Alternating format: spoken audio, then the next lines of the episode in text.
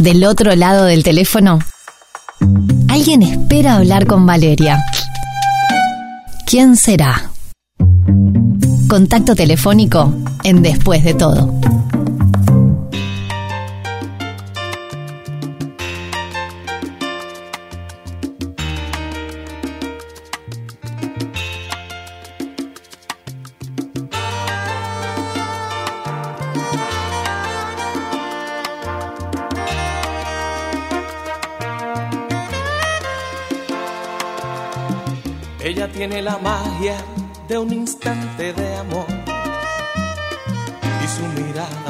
Toque de misterio. Cuando ella llega siempre suelo perder el control. No vuelvo a ser el mismo si la beso. La conciencia me dice que no la debo querer y el corazón me grita que sí debo.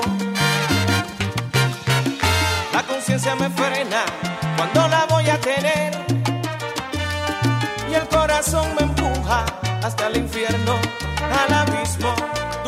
Tras sus exitosas presentaciones en el Teatro de Verano colmado de gente y de un público que explotó y, y que agradeció su visita y sus shows en 2010, 2012, 2014, 2017, en pocos días, más precisamente el próximo 27 de julio, vuelve a nuestro país. Cambia de escenario porque se va a presentar en el Antel Arena con su show Camínalo Tour, con su banda de 12 músicos que además trae de Puerto Rico.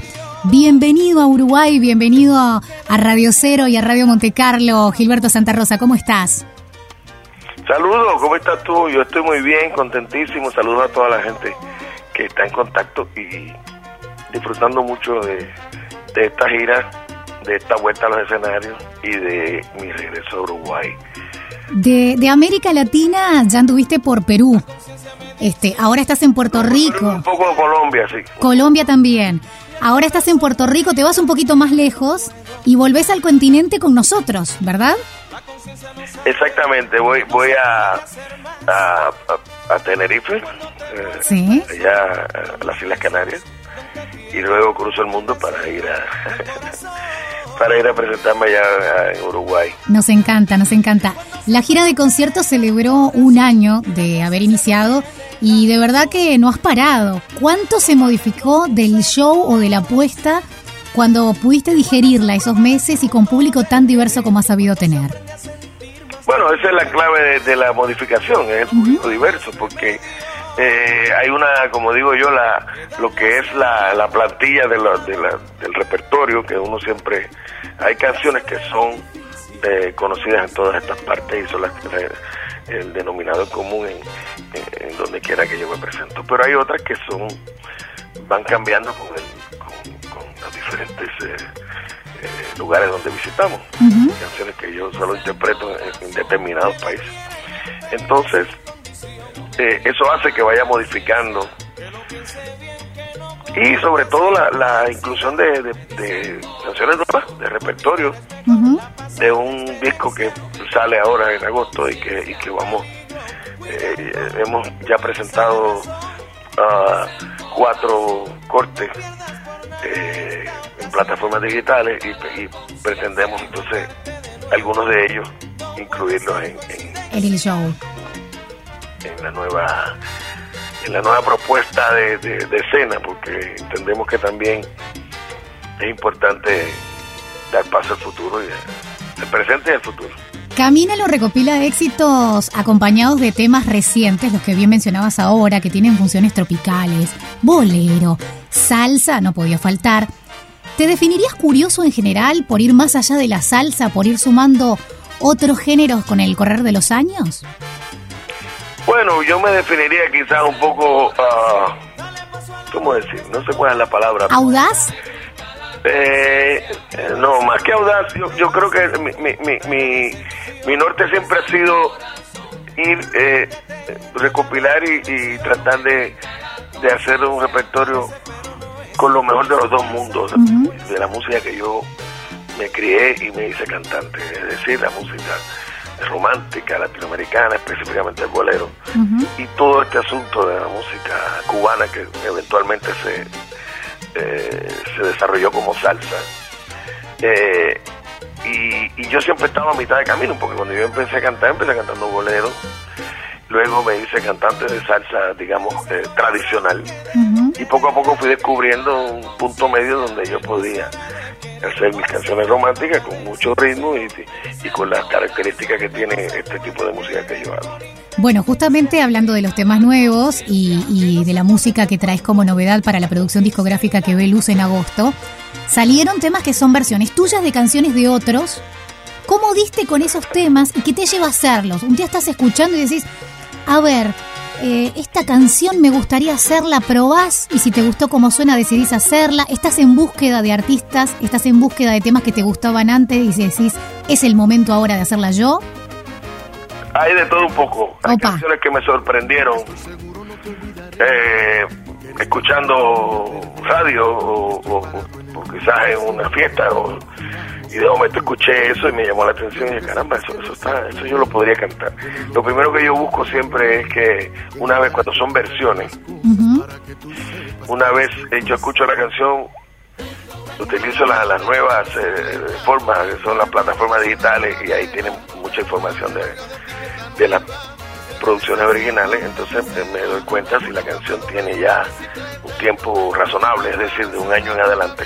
Entonces yo eh, me atrevo a hacer una versión. No me gusta hacer versiones eh, cuando las canciones se están estrenando, porque pienso que hay que darle su tiempo, eh, el tiempo a, al, intérprete original. Sí. Y decías recién... Es una regla. Esa es una regla que yo me, me autoimpuse, ¿verdad? Está muy bien. Entonces, uh, me pasó de todo para este eh, canciones que ya yo había cantado, canciones que yo siempre dije, caramba, algún día yo quisiera cantar esto, otras que me sorprendieron como ya te conté. Que me, escuchaste ahí? La que estamos promocionando ahora se llama For Sale, que fue una mañana en, en, Miami. Yo puse la radio y salió esa versión y yo enseguida la, como digo yo, yo la, yo la siento en la garganta. Te hace un, te hace un ruido. Y decís, yo iba escuchando la radio, te aparece un Alejandro Sanz, que quizás muchos diríamos, el caballero de la salsa escuchando a Alejandro Sanz. Bueno, la radio te llevó por ahí. ¿Qué escuchás en tu casa, en el, en el auto, en los auriculares? Música latinoamericana en general. Eh, siempre la música, este tipo de música que yo hago, tiene un lugar especial, ¿verdad? Me gusta escuchar mucho los maestros de este, este tipo de música. Eh, mis hijos me, me, hacen muchas bromas porque, porque y mi, mi sobrina porque dice que yo escucho puro difunto. ahí está la clave, ¿no? Y ahí está el, eh, la verdad. Algún día capaz que tus sobrinas te hacen escuchar algo que te gusta, ojo. Bueno, e-, ellos uh, sí, de vez en cuando me dicen, papá o, tío, escucha este, este, artista que acaba de salir, y, o, es algo que le gusta a ellos, y escucha esto y dar una oportunidad. Yo, a mí me gusta escuchar música en general. Y sabes qué, cuando voy a los países que, que visito, siempre me gusta escuchar un poco de folclore. A mí me gusta el folclore de los países nuestros. La música local del país que visitas. Sí, es muy interesante. Entonces yo eh, soy un poco ecléctico en ese aspecto. Eh, hay de todo un poco en un, playlist mío. Y, de momento también, como digo yo, eh, de momento el sabor del mes, como le pongo yo a veces algunos sonidos, algunas voces. Pues voy a escuchar a fulano de tal. Y entonces me meto ahí a escuchar discos de fulano. Es bien interesante. Internet y el mundo digital de hoy además te lo hace mucho más fácil. Podés descubrir artistas de la nada y de los países menos esperados, ¿no? Eso es así, nos acerca. Eh, eh, he conocido grandes artistas, eh, no solamente musicalmente, sino que también los he conocido personalmente, porque he tenido en algún momento la inquietud de, de conocerlos, entonces les escribo mira, yo soy fulano de tal, yo soy cantante como tú, me gusta lo que tú haces. No, mentira, no tenés que presentarte. Sí, lo he, conocido y he hecho. Y, te deben de responder, claro que sé quién eres. Eh, pues mira, agraciadamente la mayoría de las veces ha sido así. Y sí, pues también. Eh, y, muy muy simpático, ¿no? Porque recuerdo una cantante que no voy a mencionar su nombre ahora para, para protegerla por la anécdota, este eh, íbamos a trabajar juntos, entonces eh, ella llegó muy tarde. Sí. Y entonces eh, yo le dije, yo, caramba, yo, yo soy muy, muy fanático suyo y, y- y ella me respondió eh, como un cumplido. Sí. Y entonces yo le, le hice una, una especie de discografía de ella. Sí. Le dije, yo, yo, yo, yo tengo tal disco, yo te canto tal cosa. Y, y entonces ella se me quedó mirando y digo, oye, usted es fanático mío de verdad. Y yo, no, de verdad que le estoy hablando, yo no estoy hablando. Eh, y nada, es una bella persona. Y una, Algunos, algunos no te creerán. Yo me imagino siendo un artista emergente o que está en sus inicios y te escribe alguien y te dice, soy Gilberto Santa Rosa. No, mentira. Esto es un hater, esto quién sabe. Alguien me está haciendo una broma. Y no, no, soy Gilberto Santa Rosa. Fíjate, no me ha pasado eso, pero sí Sí, eh, he tenido la dicha de conocer a algunos artistas jóvenes que vienen eh, vienen cargando con su con sus proyectos nuevos entonces te los entregan y siempre me gusta escucharlo entonces cuando cuando yo les comento sobre la música que escuché entonces sí no pueden creer que yo haya haya escuchado el- el- el- lo que ellos me dieron a mí me gusta escucharlo porque porque son muchachos jóvenes que vienen haciendo un trabajo, que se toman el trabajo de hacer el trabajo. Y, y no me gusta descartarlo. Y si ellos me lo entregan con, con la con la con amor y con, con el entusiasmo, amor ¿no? y, con, y con respeto de, de- de, tenga escuche esto por favor pues yo a mí me gusta escucharlo y a veces que, que le he devuelto una llamada o le he escrito algo y dice caramba no, no pensábamos que, que lo ibas a escuchar Gilberto, em, cortito antes de ir al show, hay un par de cositas más que quiero preguntarte y no robarte tanto tiempo.